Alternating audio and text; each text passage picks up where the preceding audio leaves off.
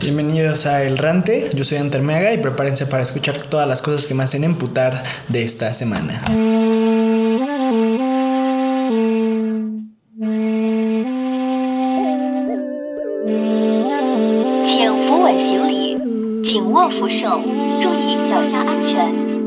Please watch your luggages. Hold the handrail. Mind your steps. Bienvenidos al capítulo número uno del Rante. Estoy muy emocionado, pero antes creo que es necesario, es menester aclarar ciertas cosas, poner ciertas reglas para evitar que ustedes y yo tengamos un trago amargo, ¿no? Número uno, yo no tengo la verdad de nada, esto es súper irrelevante, oye, ni siquiera tendría que tener que decirlo, pero es obvio. Un rant implica un pedo subjetivo, es decir, yo puedo rantear en contra de un equipo de fútbol, por ejemplo, eso significa que ese es el equipo más malo de la historia. Maybe solamente me caga por cualquier tipo de razón subjetiva, soy humano, siento, estoy propenso a sesgos, ¿no? Entonces, número uno, eso. Es decir, como si yo digo algo y te emputa, probablemente puedes decir como, güey, pues este es un pendejo y solo es su opinión. Cosa que me parece un poco tibia, pero ok. Eh, esa primera cosa.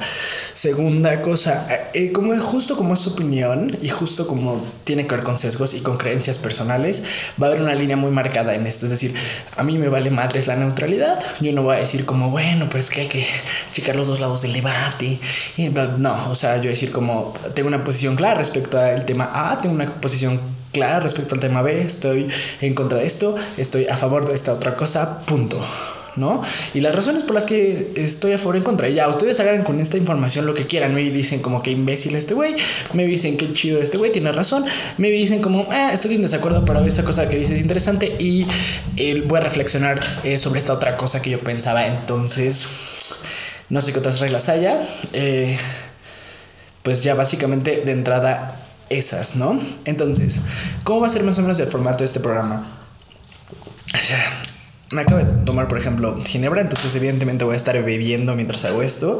Eh, no sé si es parte del formato, pero más o menos para que entiendan qué clase de persona horrible soy. Eh, pero básicamente va a durar más o menos 30 minutos, ¿no? Entonces voy a agarrar tres temas que me hagan emputar, que me hagan rantear de la semana y voy a explicar por qué me hacen encabronar, ¿no? Entonces... Eh, justo como una amiga me dijo cuando le estaba contando el piloto de este pedo o el, o el pitch de este pedo, es que básicamente voy a hacer Twitter un podcast pero digamos mi Twitter, ¿no? Como no el Twitter, como mi Twitter, ¿no? Porque pues me limita mucho eh, esa red social con solo una capacidad limitada de poner caracteres. Entonces, el día de hoy solo voy a hablar de dos temas, en tanto que creo que son los que más me hicieron emputar esta semana. Eh, quise encontrar un tercero, pero maybe se sentía un poco forzado. Entonces, vamos. Ah, y otra cosa, quizás muy probablemente, lo más probable es que, eh, además de los tres temas, probablemente, eh, o sea, voy a estar hablando solamente yo, pero quizás una vez que acabe y concluya con esos tres temas, voy a tener como una sección en la que hacer como no tengo idea del nombre, pero así como Tolucos Chingones, una madre así, es donde voy a invitar a gente que está haciendo cosas que, cosas que yo considere chidas en Toluca a que nos cuente un poco de eso. Eh, básicamente no tiene que ver nada con rants, pero pues porque es mi programa, ¿no? Y soy un güey él al parecer autoritario. Entonces, pues sí, así va a funcionar más o menos este pedo. El día de hoy no hay invitado, pero evidentemente en los siguientes programas eso va a ocurrir. ¿Cuáles son los temas del día de hoy, Dante Mega? Muy bien, ¿qué hemos dicho, Dante Mega? El primer tema del que vamos a hablar hoy bueno, es más, de una vez les los dos para que le puedan adelantar si solo les interesa uno o si eh, quedarse si les interesa los dos. Pero primero vamos a hablar de Chumel Torres, ¿no? Eh, este personaje que ya ahorita hablaremos de él y por qué puta no lo aguanto. Y después vamos a hablar de un tema que considero que es... Mm, creo que esto está un poco más argumentado. Objetivamente, lo de Chumel Torres es bastante subjetivo. No tanto, creo que tiene mucho que ver con las narrativas que replica, pero maybe igual hasta hay un pedo subjetivo de su actitud, ¿no? Cosa que pues varía de persona a persona. Pero número uno y número dos, el segunda cosa creo que es un tema que sí me molesta, sí me caga, pero sí creo que hay razones legítimas para que me cague y obviamente he tratado de hacer esto como lo más, no sé si informado, pero al menos como dar buenas razones. Iba a ser de los comediantes como políticamente incorrectos y su defensa a, este tipo de cosas que considero que es solamente una manera de demostrar bubonería, pienso yo. Maybe yo soy el pendejo, probablemente. Entonces, vamos a empezar con el primer tema, que es Chumel Torres. Mm, un hielo. Mm. ¿Quién es este güey? Supongo que lo conocen. Evidentemente es una persona que indudablemente de manera, digamos, eh, de manera legítima, de manera buena, se ha mantenido en la conversación, se ha mantenido en en lo que viene siendo el, la, luz, la, el panorama, cualquier eh, el spotlight de la vida mediática y política en México. Eh, si no lo conocen, lo cual creo que es muy raro, porque objetivamente sí el güey es bastante famosillo, sobre todo en México. Es un güey que al parecer era ingeniero, no importa su vida personal, neta, cero pedos con su vida personal, pero bueno, era un güey que era ingeniero. Eh, después como decidió empezar a hacer un programa que la de política, cosa que está bien y todos tenemos el absoluto derecho de hacerlo. ¿Cómo empieza este programa?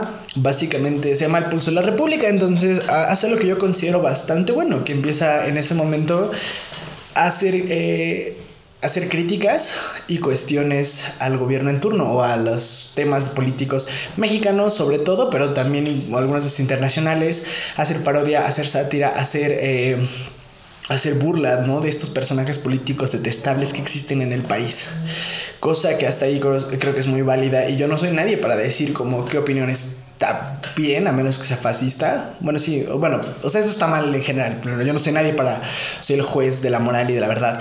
Eh, entonces, como eso consideraba yo desde mi punto de vista en ese entonces que estaba bien.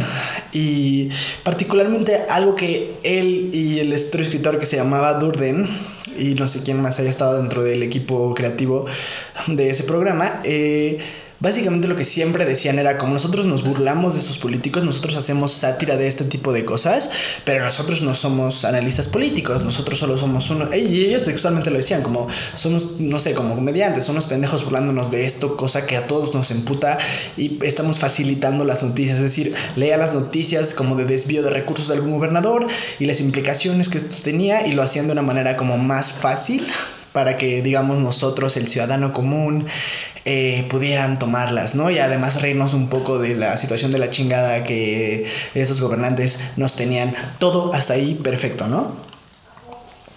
¿Qué pasa después?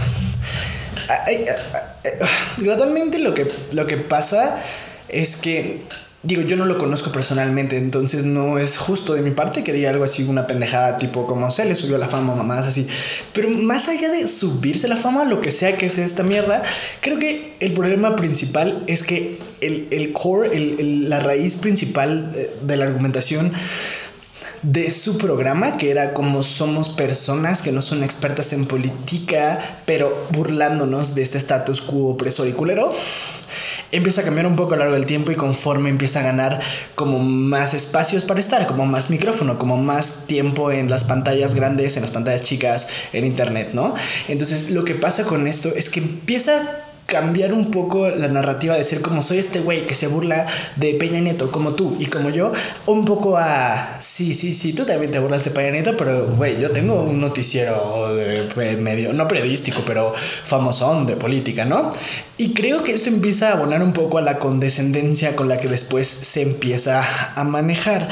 Ahora, mucha gente, y, y, esta es y esto es la única cosa en la que voy a defenderlo un poco, pero mucha gente dice como, no mames, Chumel, eres un vendido, ¿no? Como nunca criticabas a, a Peña Nieto y, y como AMLO si lo criticas eh, y la única cosa que voy a defender es que si era un güey que criticaba al PRI, ¿no? Por ejemplo, que criticaba al PAN y que criticaba a otras personas. Es decir, yo no voy a negar que en su momento Chumel llegó a hacer ese tipo de críticas, ¿no? Hacer ese tipo al menos de mofas, cosa que considero benéfico, benéfica. Pero lo que pasa es que esta, esta condescendencia aunado como a esta nueva contraposición que tenía, es decir, porque él estaba acostumbrado a ser como la voz de la resiliencia la voz de la oposición, ¿no? Él sentía que era esa persona, es decir, si el gobierno es un pendejo, yo lo digo, como entonces todos decían, wow, qué bueno, qué valiente, este güey lo está haciendo, ¿no? Lo que pasa con cuando llega Andrés Manuel López Obrador es que hace críticas cosa que de nuevo considero que significa, a pesar de que yo considero que la victoria de Andrés Manuel López Obrador era necesaria y era muy entendible y no era deseable hasta cierto punto, independientemente de lo que esté pasando ahorita, que es algo que después vamos a tocar, que no están dando los mejores resultados y lo que sea, pero X. El problema es que como que Chumel Torres nunca supo asimilar como esta nueva posición en la que sí está un gobierno en turno al que es necesario criticar, al que es necesario como cuestionar, pero es un gobierno en turno que al final llega sumamente legitimado. Es decir, era muy fácil criticar a Enrique Peña Nieto, digo no porque no fuera peligroso, pero eh, en el sentido de que era fácil en que pues estaba haciendo las cosas mal, sus niveles de aprobación eran bajísimos y en ese sentido era sencillo porque si yo decía como Peña Nieto tonto, 90% de las personas en el lugar que sea donde dijera, a menos que estuviera en Los Pinos, eh, me iban a decir, claro, aplausos, aplausos, eres un gran contestatorio. Y es diferente con Andrés Manuel López Obrador. Es un presidente que al final llega legitimado y es algo que al final no quieren tragar, o sea, no quieren aceptar. Es un presidente que llega con el apoyo popular.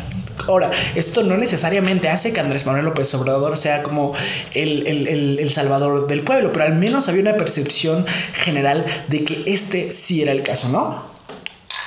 Chumel Torres no sabe, o desde mi punto de vista, no refleja saber cómo manejar esta nueva cosa en la que, ok, sí critico al gobierno, pero ahora ya, ya no soy como el aplaudido, ¿no? Ya hay gente que dice como, bueno, sí, pero este político es diferente, ¿no?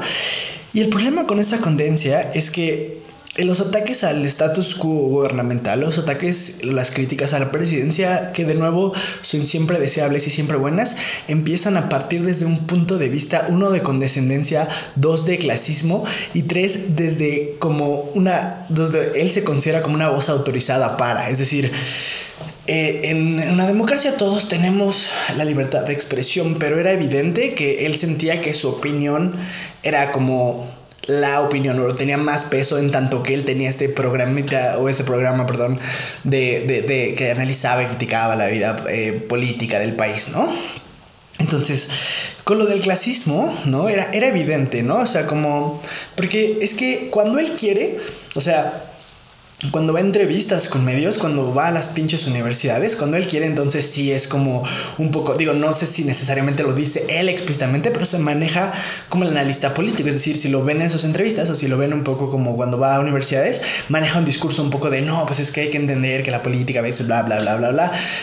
Y cuando quiere, eh, eh, él es esa persona que implica poder, es decir, tú asumirte como un, digamos, hasta cierto punto experto en una materia, tiene sus beneficios en tanto que si tu voz es más escuchada que la de, por ejemplo, mía o la de otra persona, ¿no? Porque tú eres, entre comillas, una voz autorizada. Tiene sus beneficios. Ahora, eso también tiene sus responsabilidades. Si tú eres una persona, entre comillas, experta en el tema, entonces también deberías tener responsabilidades en tanto que lo que dices o lo que hagas también tiene una repercusión diferente porque tú, entre comillas, eres un experto. Entonces, cuando le convenía, se manejaba como este experto, ¿no? Como esta persona que sí, claro, siempre ha estado criticando el status quo, pero cuando de repente publicaba memes abiertamente clasistas, por ejemplo, cuando decía que la gente que votó por Andrés Manuel López Obrador votó como con el eh, con lo negro de sus codos, ¿no? Que es evidentemente clasista, evidentemente racista y evidentemente no algo que un entre comillas experto de la de, la política tendría que estar diciendo si yo no quiero censurar a nadie, pero como o eres o no eres. Entonces el problema es que cuando lo cuestionaban diciendo como, oye, Chumel Torres, esta cosa es sumamente clasista, es nefasto que estés haciendo este tipo de comentarios en un país en el que hay un racismo estúpido y que además no queremos aceptar y decimos, no, no es racismo, es clasismo, pero no, es un país es racista, además de que también es clasista. Pero entonces cuando le convenía decía como, ay, X es un chiste, o sea, yo ni soy periodista, yo ni soy, eh, yo ni soy así como Habermas, no, yo no soy un experto de la política, solo de un chiste, no mamen, cómo se agüitan, eso decía, pero cuando entonces tenía que venderse y cobrar para ir a dar conferencias, entonces claro que sí hablaba del experto de política, no venía el pinche Conchomel Torres eh, que, comande, que comparte memes eh, clasistas y que hace comentarios misóginos y clasistas, y entonces como, no, no, no, es claro el experto, esta persona que ha estado por ahí criticando el status quo. Entonces, ese es mi problema. Es decir, yo no vengo aquí a decir que esté mal que critiquen a Andrés Manuel López Obrador, sino que la crítica, y es, lo que se le ha criticado mucho a la oposición, es decir, Andrés Manuel López Obrador llega legitimado, sí. Ahora, ¿esto implica que todas las cosas que haga estén bien? No. Mm, Entonces, entendiendo esto, es decir, como yo no, yo tampoco me voy a poner de lado como cualquier persona que critica al presidente es un chayotero del PRIAN. Eh, pero sí entender que la crítica, o sea, la crítica que, que está haciendo la oposición, o sea, no solamente, digo, yo sé que en gran parte los están criticando simplemente por no estar en la misma agenda del presidente, pero o sea, pongan más atención, es que la condescendencia es impresionante, es decir, como si tú dices como, güey, esto que dijiste AMLO me pareció como de la verga, ¿no? Como maybe es clasista, como le dices chocoflán a su hijo, pendejo, o sea, como ese se te hace el nivel de argumentación y te dicen como, ah, ya llegó el pinche palero de AMLO, claro, ahí están así como los súbditos del sátrapa del régimen, nada de lo que nos va a llevar a ser Nueva Venezuela, que es una pendejada. Entonces, el punto es, güey, critica a Andrés Manuel López Obrador, la crítica es inherentemente buena, sobre todo al pinche presidente, hazlo. Ahora, la su pinche condescendencia de pensar que la gente que en su momento votó y que al día de hoy siguen apoyando el proyecto de Andrés Manuel López Obrador, su condescendencia de decir que esas personas son ignorantes, son fácilmente manipulables, es lo que emputa y es parte de las cosas que representa Chumel Torres, ¿no? O sea, es decir, eh, ya es como critica al presidente, pero es que también quítense la condescendencia, aprende a decir como si yo te digo, güey, yo no trabajo para Morena, considero que esto que dijiste es todo de la verga, ¿no? O sea, como, ok, el presidente la cagó y estuvo mal, hay que hacerlo notar, es decir, ¿por qué no hablamos o por qué hay que hablar? Y no es que, no es que, no es que nadie de la oposición lo diga, creo que hay, gente importante que esté haciendo críticas como, por ejemplo, evidentemente hablemos del tren Maya y de las repercusiones ambientales que tiene, además del poco respeto que está teniendo como a las personas que viven dentro de estas comunidades eh, o estas zonas que van a ser afectadas por el Red Maya, ¿no? Como punto, sí, hablemos de eso. Y yo sé que hay gente de la oposición que lo habla, pero el punto es cuando tú le dices como, bueno, sí, qué bueno que es esa crítica, pero no me gusta o creo que está de la mierda que le digas chocoflán al, al, hijo menor del presidente, ¿no? Lo que dicen es como, ay, sí, claro, ya nos quieren censurar y es que ahora ya hay un régimen, ¿no? Y entonces, es, es como ponte tantito a pensar si tu crítica está haciendo de algo importante o en realidad solamente estás sacando todos tus complejos racistas, clasistas, xenófobos dentro de, de, algo, como por ejemplo, es decir, cuando el caso de los migrantes de Centroamérica, México.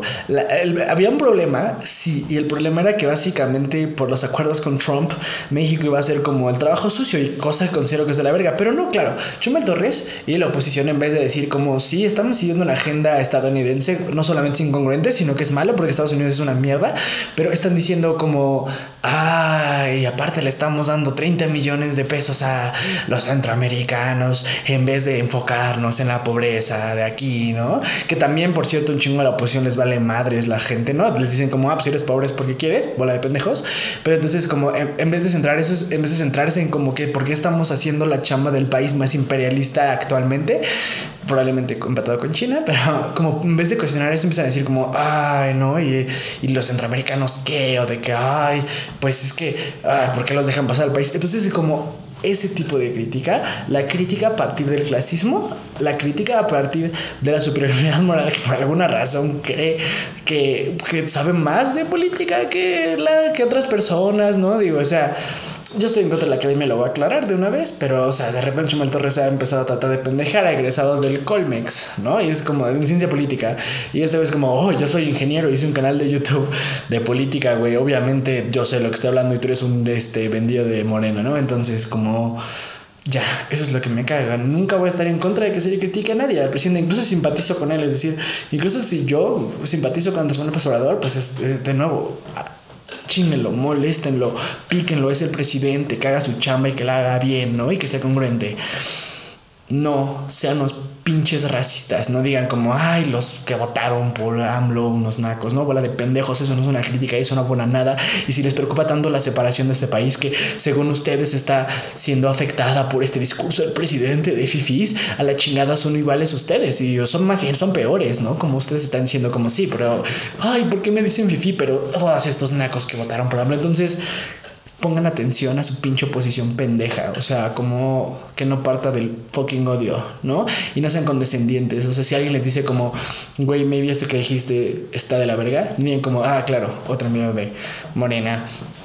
Y ya, eso es hasta mi punto con el fucking Chumel Torres y es como, o sea, particularmente de él, digo, claro que estoy hablando de un fenotipo, pero él es como el que abandora, el, abanda, el que abandera este discurso de, pues, los pendejos que lo siguen, ¿no? Entonces, hasta aquí Chumel Torres. Ahora vamos con el otro tema.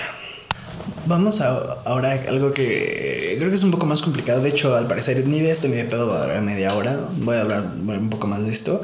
Entonces, todo esto empezó cuando Vice, la compañía de medios digitales, si no recuerdo, ¿no? De noticias, eh, pues sacó eh, una sacó una, sacó una como mesa de plática con los comediantes, particularmente peros más famosos mexicanos. No va a renunciar nombres, eh, pero el punto es que creo que sacó una serie de videos como de tres videos o cuatro videos, algo así, ¿no? Entonces, básicamente, ¿cuál era el tema que querían tratar en eso, no? Querían hablar un poco de la censura y de, pues, los límites y los fines del stand-up o de la comedia en general, ¿no? Entonces, básicamente, o sea, lo que decían era como, a ver, hay como una línea que no se debe cruzar en la comedia, o mientras sea comedia, como hay que eh, eh, o, tenemos que usarlo, o, los comediantes tienen responsabilidades morales, ¿no?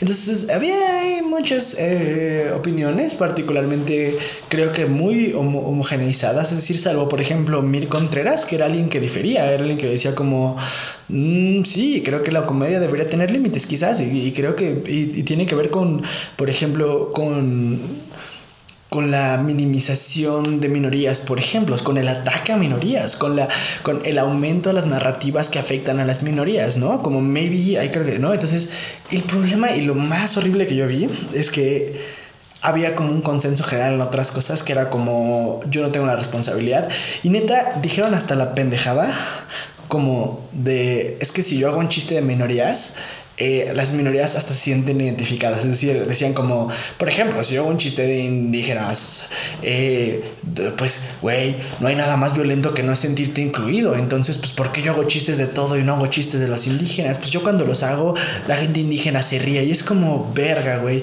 O sea, no solamente se niegan a admitir que lo que hacen está de la verga. Ahorita explico un poco por qué, pero como o sea, sino además dicen que todavía le están tirando un paro. Es decir, como si, o sea, decían, como es que si yo hago chistes de personas con cierto tipo de discapacidades, como nadie se quiere burlar de ellos, eh, pues se sienten excluidos. Y es como verga, güey. O sea, esas personas diariamente eh, sufren lo que es lo, que es como ser rechazadas, lo que es como incluso ser mofadas, ¿no? Como se burlan de sus condiciones, se burlan de su condición. Y ahora resulta que es como de que, ay, bueno, pero todas estas cosas culeras que me pasan, por lo menos hoy vengo a ver este pinche comediante pendejo que también se burla de mis cosas, ¿no? Como, uh, y además le tengo que agradecer porque pues la gente no se quiere burlar de mí porque tengo esta condición de discapacidad y él se está burlando de mí, como, no mames, qué gran paro me está haciendo este güey. Entonces era como impresionante, no solamente mi que no, que no admitía que era como muy problemático esto, sino que además era como, güey, les estamos tirando un paro, cosa que era una pendejada.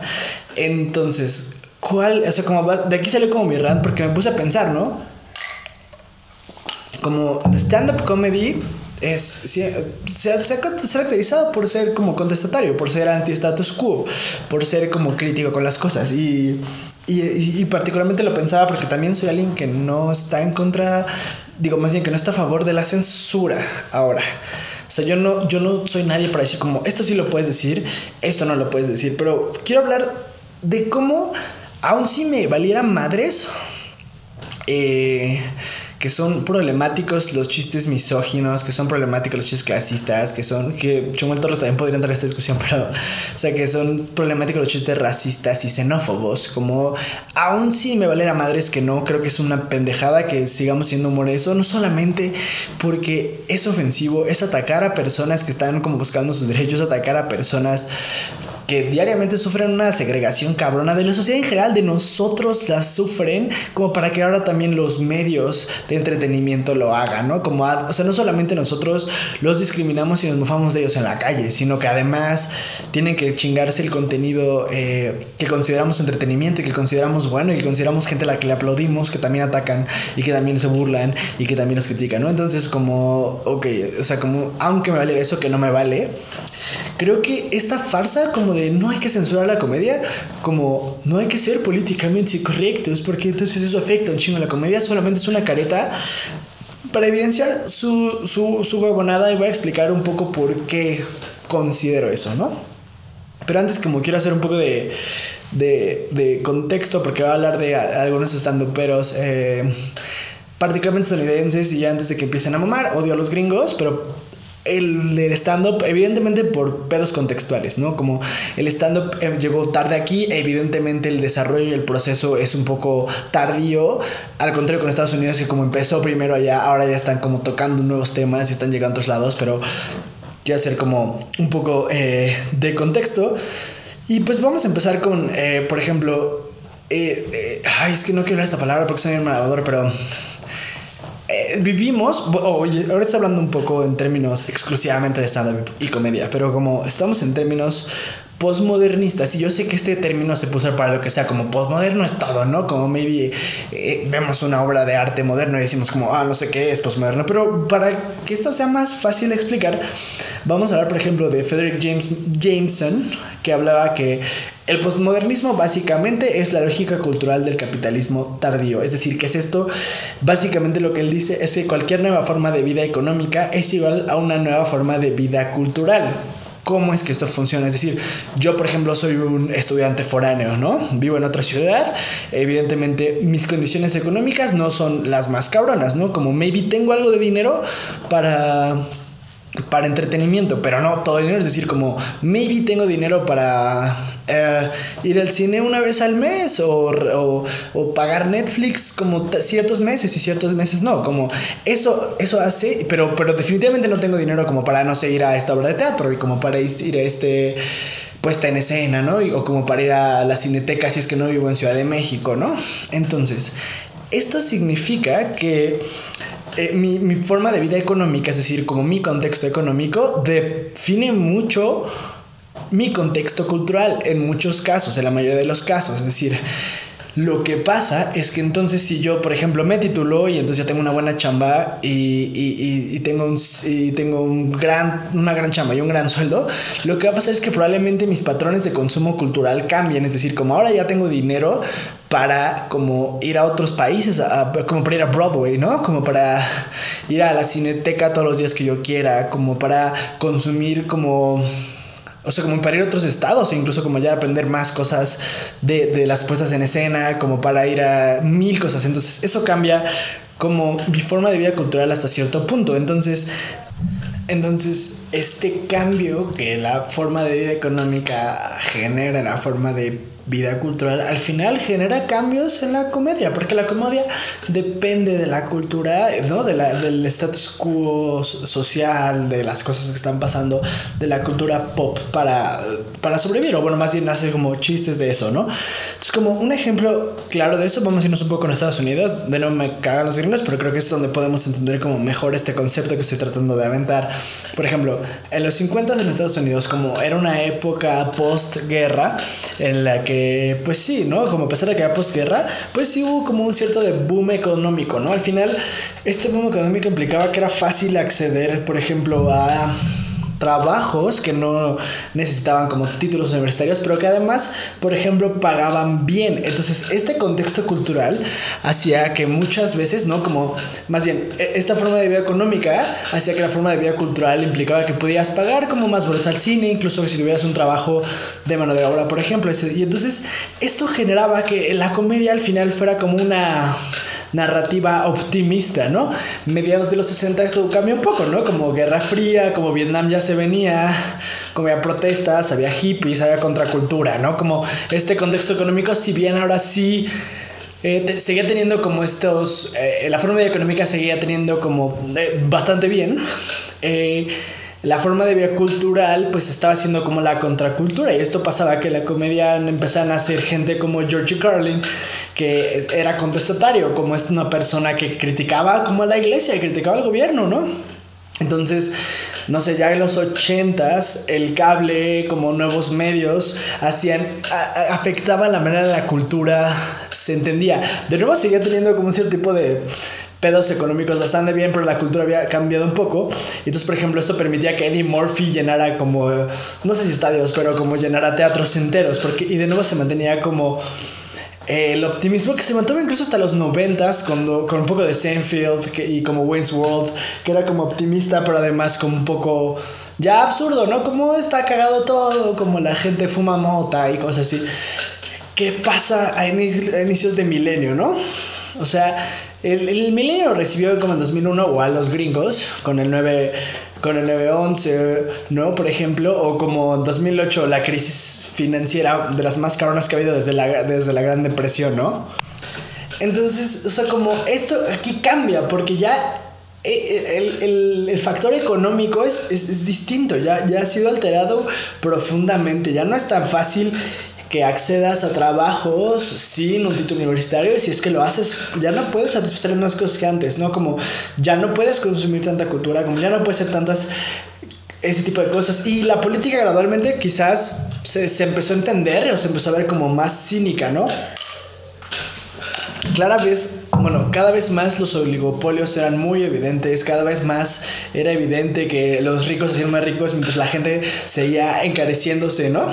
Entonces, como la precaria y cínica situación, situación económica nos guía una cultura cínica, que al final nos guía como una comedia cínica, ¿no? Como esto se puede ver como, por ejemplo, en, en series como The Office, en el que si bien no es como nihilista, pues sí, un poco hace comedia eh, evidenciando un poco lo absurdo que a veces llega a ser la vida de la oficina, ¿no? Por ejemplo, entonces, e, ese tipo de cosas empiezan a tener, empiezan a salir cosas como el Eric Andre Late Night Show, que si no lo habían visto, Eric Andre Late Night Show. Perdón, es que pinche inglés. Pero como, si no lo han visto, era como un, un tipo de programa como tipo el que tienen, así como de de presentadores nocturnos y así, pero este güey es un güey cínico, asqueroso y como vomita en la mesa y es como absurdo, como un poco evidenciando lo cínico, como, como lo cínico y lo irrelevantes que eran estos late night shows, ¿no? Como ya nos estamos burlando incluso de eso, que, que en los momentos de optimismo era lo más chido, ¿no? Cuando nos iba bien, era como llegar en la noche y ver como late night show y contarnos chistecillos y como hablar de ciertas cosas. Entonces como ya Eric Andres, incluso como esto ya también está como muerto, como ya nada tiene sentido, todo es una farsa, ¿no? Y, y, esto es un poco el efecto como Adult Swim, que empiezan a salir como estas cosas absurdas, pero que tienen que ver un poco, y, y cínicas, ya tienen que ver un poco como con el contexto económico que está pasando al tipo de cosas. Ahora como donde ahora vemos cada vez más, ¿no? Como ya, ya, ya comedias como Seinfeld of Friends, que es como de que, ah, sí, mis amigos, y ah, el amor, que pues sí pueden ser cosas importantes, son cada vez menos vistas y son un poco reemplazadas por cosas como, por ejemplo, como Rick and Morty, ¿no? Y, y Bojack Horseman, por ejemplo, ¿no? Que ya hablan de una manera como más cínica de que ya nada tiene sentido, ya nada tiene significado, como un cinismo de que ya todo vale verga, ¿no? Entonces, este es el postmodernismo que siento que la comedia como está el punto de ahora. Entonces, ¿qué es lo que pasa con este postmodernismo? Es que evidentemente, más allá del problema económico, además el progreso social ha logrado que evidenciemos muchísimos problemas, como cosas que asumíamos como normales, como el racismo, como la misoginia, como el clasismo, ¿no? Como de la xenofobia. Como todas las cosas que vemos normales, cada vez son como más evidenciadas por grupos que dicen como, güey, es una mamada que sigamos pensando así, que sigamos riéndonos así. Entonces, en ese sentido, lo que ha pasado es que sí, primordialmente en Estados Unidos una ala de estando, pero se han dicho como, güey, entiendo este contexto. Entiendo que, que, que, que, ya no es ese momento en el que, que hey, vamos a hacer chistes de estereotipos pendejos respecto a los asiáticos, ¿no? Respecto a los negros, respecto a las mujeres, ¿no? Respecto, sí, a cualquier, a cualquier minoría, por ejemplo, ¿no? A, a los homosexuales, ¿no? Como ya, ya, ya entendieron muchas veces que a ver, si, si a ustedes les molesta eso de que, ay, güey, solo es un chiste, no es homofobia, o sea, sí puedo decir puto, pero no me refiero a alguien homosexual, a pesar de negando que la carga históricamente ha sido así, pero como si les ofende eso, más allá de eso, que pues, son los pendejos, si si creen que tenemos que ir haciendo comedia como atacando gente, pero X, pero aún si les vale la verga, el punto es, esta comedia homofóbica, esta comedia misógina, clasista, racista, xenófoba, esta comedia ya se ha hecho por años y por años y, y, estuvo en la televisión mexicana y en la televisión gringa y en películas y fueron aplaudidas, ¿no? Como como Roberto Gómez Bolaños tenía sketches enteros donde se burlaba de que le gustaban como niñas de 12 años, por ejemplo, ¿no? Y, esa persona se muere y es un héroe nacional.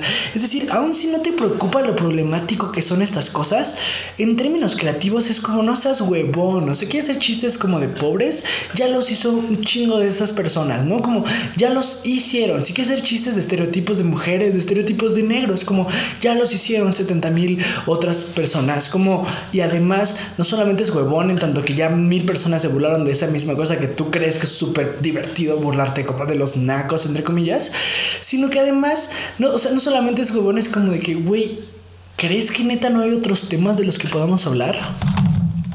Y, y, y para ejemplificar esto es como de que, no sé si porque luego dicen, es como es que ahora ya quieren que la comedia sea así como de que, ay, que nadie se ofenda y que los snowflakes y la chingada es como, güey, a ver, la comedia no tiene que, o sea, no tienes que hacer una, o sea, no tienes que ser como puros chistes como entre comillas blancos, como de que, ay, ¿qué le dijo Andrés son 30?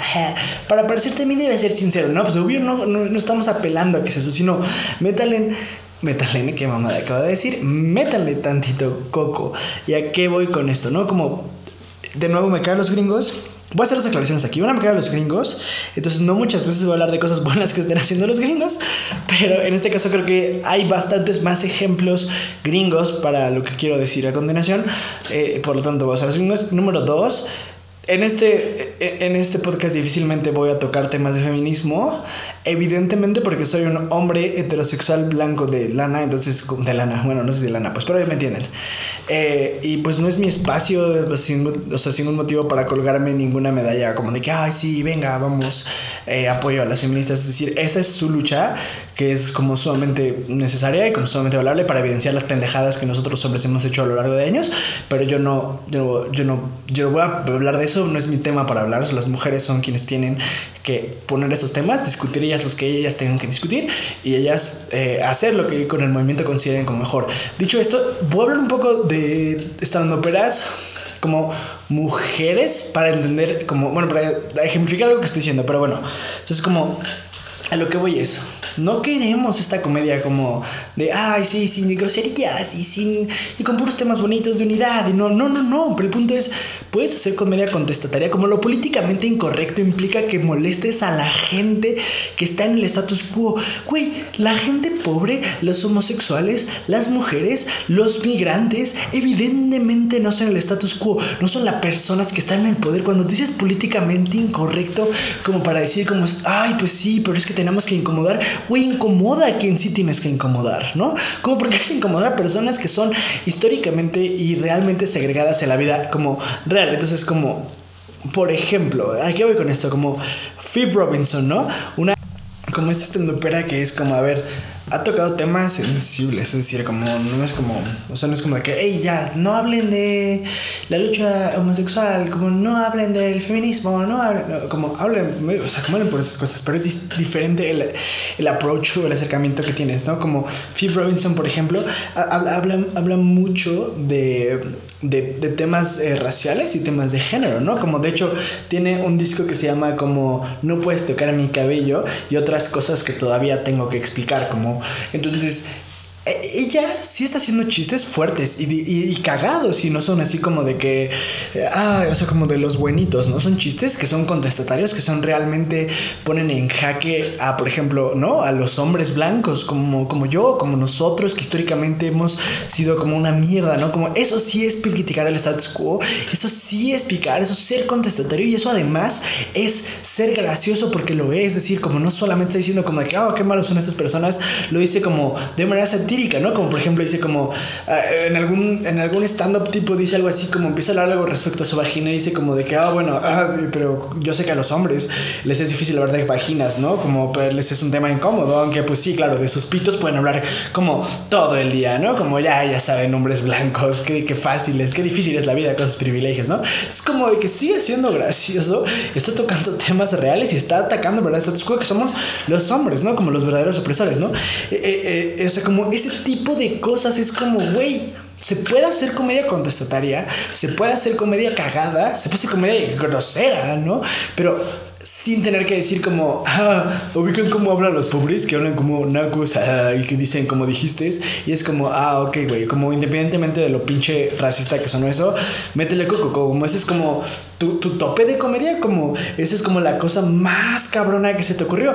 Otro ejemplo, como Nan Cherla, ¿no? Es otra, es otra, eh, es otra comediante y básicamente lo que, lo que pasa con ella es que, pole, pole, o sea, como Phil Robinson habla un poco de temas de género y raciales, como en Cherla igual, pero lo que, lo que también habla un poco es como de la salud mental. De nuevo, no burlándose de la salud mental, es decir, como hablando de sus propias experiencias en términos de salud mental y como es que es complicado, pero lo toma de un lado de humor, ¿no? Como dice como de que, oh, mames, por ejemplo, yo soy una persona que tiene ansiedad social y estoy aquí al frente de 100 personas viviendo de esto, ¿no? Como qué pendeja. Y es como cagado, es bueno, es como un poco incómodo, pero además no, tiene que estar humillando a nadie para como hacer, eh, hacer, hacer risa y así tenemos estos ejemplos, como eso, a lo que iba como con el género es como hay muchos comediantes feministas. Yo no puedo hablar de eso, como no es mi lugar para, pero como solo para que sepamos que se puede ser verdaderamente contestatario en este caso, como con los hombres, con el patriarcado, por ejemplo, y, y, y, cagados, sin, o sea, ¿saben? Como sin tener que humillar como de nuevo a las minorías. Pero, por ejemplo, vamos con un ejemplo que a los fascistas como podría resultarles más fácil de entender, o mejor, como Bob Burnham que para mí es un gran, gran pero Ahora, a diferencia de estas otras estandoperas, Bob Burnham sigue haciendo cosas problemáticas. Al final es un hombre, ¿no? Y es un hombre comediante. Es difícil que haya como un, un pedo de wokeness tan cabrón, ¿no? Pero como aún con las cosas eh, eh, digamos, problemáticas que llega a decir. El punto es que su show no se basa en eso. Si escuchan a Ricardo Farril, es como 20 minutos hablando de los nacos, como a los nacos, las fresas, como hablan las fresas, y como las, las mujeres exageradas, como de que, ay, amiga, ya saben, como así habla ese güey, de eso trata, como es el core, el, la raíz principal de su stand-up. Entonces, como Bob puede que de repente diga problemáticas, cosas que, pues, X lo, debe, debe cambiar también. Pero como él sí es también políticamente incorrecto, es absurdo y además no solamente, es más, dejen a un lado todo el pedo de, como de la lucha social. Bob Burnham puede ser cagado en términos de que hace cosas que no se le ocurren a los comediantes mexicanos y no sé por qué, si tampoco es como de que seas correctito, seas bueno, ten lucha social. Por ejemplo, él hace mucha como comedia física, ¿no? Como tiene, tiene un geek que recuerdo en el que dice como cómo hacer un sándwich de crema de maní y mermelada cuando estás como pacheco, ¿no? Y literal es como un montón de música atrás y él como actuando como si estuviera pacheco y así. Esa pendejada nada es sumamente divertida, no afecta a nadie, sigue siendo cagada, como sigue siendo un poco irreverente al final porque toca temas de drogas, pero como es comedia física, los comediantes mexicanos es como comedia física, es como de repente ponerse una peluca y hablar como de que, ah, típico, cuando tu mamá te dice como, ah, ya dejaste ese Facebook, o sea, como, ya saben, y es como muy pendejo, y, como también Bob Burnham experimenta mucho como con grabaciones de voz que evidentemente, o sea, como en la que les va él contestando y, y le va diciendo cosas y hace chistes, y evidentemente esos son geeks muy muy preparados, son voces grabadas, es casi, casi como una de teatro y al mismo tiempo toca temas como, como la farsa del stand-up, porque a veces el stand-up se siente que es como el más contestatario, que siente que es como lo mejor, o como te estoy tirando un paro para reírte, y es como, güey, yo estoy aquí y no te voy a arreglar la vida, como si las cosas están colores afuera, sí, siguen estando colores afuera, además de que, eh, de que sigue hablando de esas cosas muy cínicas sin dejar de ser humano, ¿no? Como al final dice como, güey, pues todos lo pasamos de la verga, ¿no? No sé. Entonces, e, e, el punto de, con esto es cuando vi esto, o sea, como ya como hablan, resumiendo un poco lo del documental de Vice, es como, güey, no sean buenos. O sea, como, ok, órale, les voy a, digo, es una pendejada, pero órale, imaginemos que yo les compro que no es problemático que se sigan gustando, o sea, o su pendejada de que hasta según las minorías se sienten representadas cuando ustedes hacen un chiste homofóbico, ¿no? Pero ok, pendejos. O sea, como mi punto.